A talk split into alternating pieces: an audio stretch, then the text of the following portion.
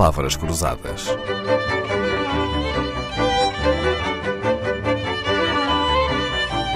Porque quase tudo é uma questão de semântica. Este 2024 está a começar muito bem, pelo menos aqui no Palavras Cruzadas, com a muito apreciada companhia de Daniel Bessa. Professor de Economia em várias universidades, dirigiu a Escola de Gestão do Porto, foi Ministro de Economia, teve atividade política e partidária, não só no PS, mas também no MDP-CDE. A política, seu professor, é um bom sítio para tratar da economia, sobretudo a macroeconomia, que é a sua especialidade? Dalila, eu, eu sou fascinado pela política. uh, acho que é uma forma superior de, de, de ação humana. Acho, acho, que é a forma mais elevada e mais complexa, mais exigente, mais qualificada da ação, ação humana. Uh, costumo dizer que a política está para a ação como a filosofia para o conhecimento. A filosofia também é uma espécie de conhecimento acima de todos os outros. Precisa de todos os outros, aproveita todo o que ensinam todos, todo, o que trazem todos os outros, todos os outros conhecimentos e excede-os, digamos assim. A filosofia é uma forma superior de conhecimento e a política é uma forma superior de ação. E, portanto, quando, quando está em causa a, a comunidade, seja a macroeconomia, seja, seja qual for o tema, eu, eu sou fascinado pela, pela política. Uhum. Eu sou fascinado pela política e, portanto, acho que a política tem que tratar destes estes assuntos. Sr. Professor, no episódio de ontem explicou-nos que as contas certas não passam, a expressão contas certas não passa de uma figura de estilo, sem correspondência nos compêndios de finanças públicas, mas, enfim, reconheçamos que todos os governos têm a sua expressão, não é, para falar do déficit. Por exemplo, nos anos 90, deve lembrar-se, embora o Ministro das Finanças, Sousa Franco, não gostasse da expressão, falava-se do buraco, das contas públicas.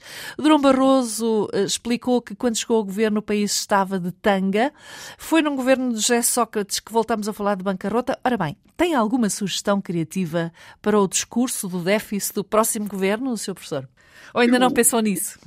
Não, não, eu, eu, eu, já, eu já pensei nisso, mas mas eu acho que há vida para além do déficit. O que eu gostava de, de ouvir como, como mote, digamos, como grande lema ao próximo governo era um Estado de qualidade, com serviços públicos de qualidade para, para todos os cidadãos. Portanto, eu, eu gostava de ver qualidade na, no Estado, nas finanças, e que isso exprimisse, em primeiro momento, no funcionamento dos serviços e, enfim, em um prazo mais longo, é evidente, no investimento.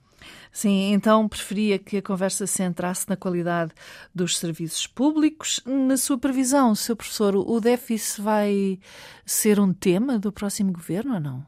Não, o déficit, como dizíamos na, na, também na nossa última conversa, uh, o equilíbrio das contas é uma restrição.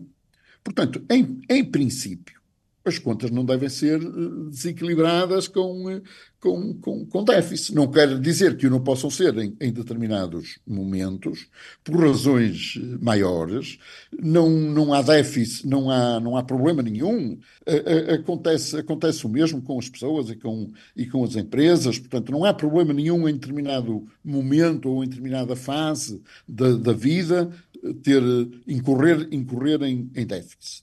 Agora, há problema é quando uma comunidade inteira, um país inteiro, se convence, como aconteceu a Portugal nos, enfim, nos, nos, nos primeiros anos do, deste, deste, deste milénio, eh, Portugal tinha uma economia que não entregava às pessoas o que lhes prometeu. Eh, não estava em condições de proporcionar o nível de vida que, que prometeu. E à medida que o tempo passava, estava cada vez menos em condições de cumprir, de cumprir essa promessa e resolveu gastar com déficit. Portanto, a história das finanças públicas portuguesas nos primeiros 10 anos deste, deste milénio é a história de um agravamento sucessivo de um déficit, porque o Estado não conseguia entregar o que prometeu e endividava-se cada, cada vez mais. Só podia acabar mal, como acabou. Sr. Professor, quando a manta é curta, apesar disso, e, e, quando falta dinheiro, hum, quando há uma grande diferença entre as receitas e as despesas, qual é a solução? A solução nós conhecemos-la bem, eh, são impostos para aumentar receitas. Ou então, se, se houver quem, quem financie, incorrer em dívida, que são impostos futuros. Portanto, quando, quando, quando o Estado gasta, só há uma forma de pagar impostos. Ou impostos correntes, aumentando de imediato a carga fiscal, ou dívida, que significa um agravamento da carga fiscal nos, nos anos que estão que hão, de, que, hão, que hão de vir. Depois há uma terceira solução que, que, que por vezes pode tornar-se necessária, que é reduzir a despesa. Não a deixar aumentar tanto.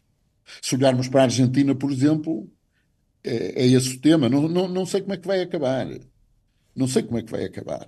Mas depois de tantos impostos e depois de, de tanto déficit e tanta dívida, apareceu alguém a dizer que vai reduzir a despesa. Nem sei se sabe muito bem como, mas apareceu a dizer isso.